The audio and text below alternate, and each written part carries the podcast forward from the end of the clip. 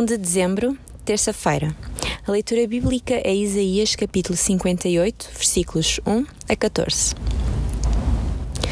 Jejuais entre rixas e contendas, dando bufetadas impiedosas. Não devem jejuar como têm feito até agora, se querem que a vossa voz seja ouvida nos céus. Será esse o jejum que agrada ao Senhor? Será assim que o homem se mortifica verdadeiramente? Curvar a cabeça como um junco, vestir-se do luto e deitar-se sobre o pó é para isso que proclamais um jejum, um dia agradável ao Senhor? O jejum que me agrada é este: libertar os que foram presos injustamente, livrá-los do jugo que transportam, dar a liberdade aos oprimidos, quebrar toda a espécie de opressão, repartir o teu pão com os esfomeados e dar abrigo aos pobres sem casa, vestir os que vires sem roupas e não voltares as costas ao teu irmão. O jejum era imposto pela lei pelo menos uma vez no ano, no dia da expiação, como vemos em Levítico 16.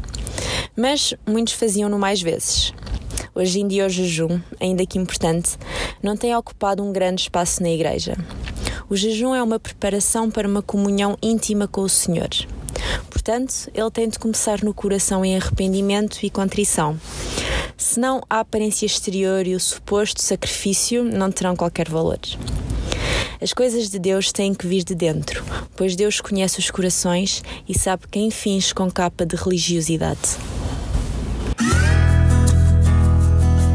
O profissional Pão do Céu é apresentado pela União Bíblica de Portugal.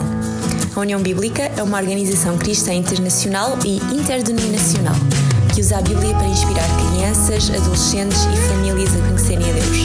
Para mais informações, visite o nosso site em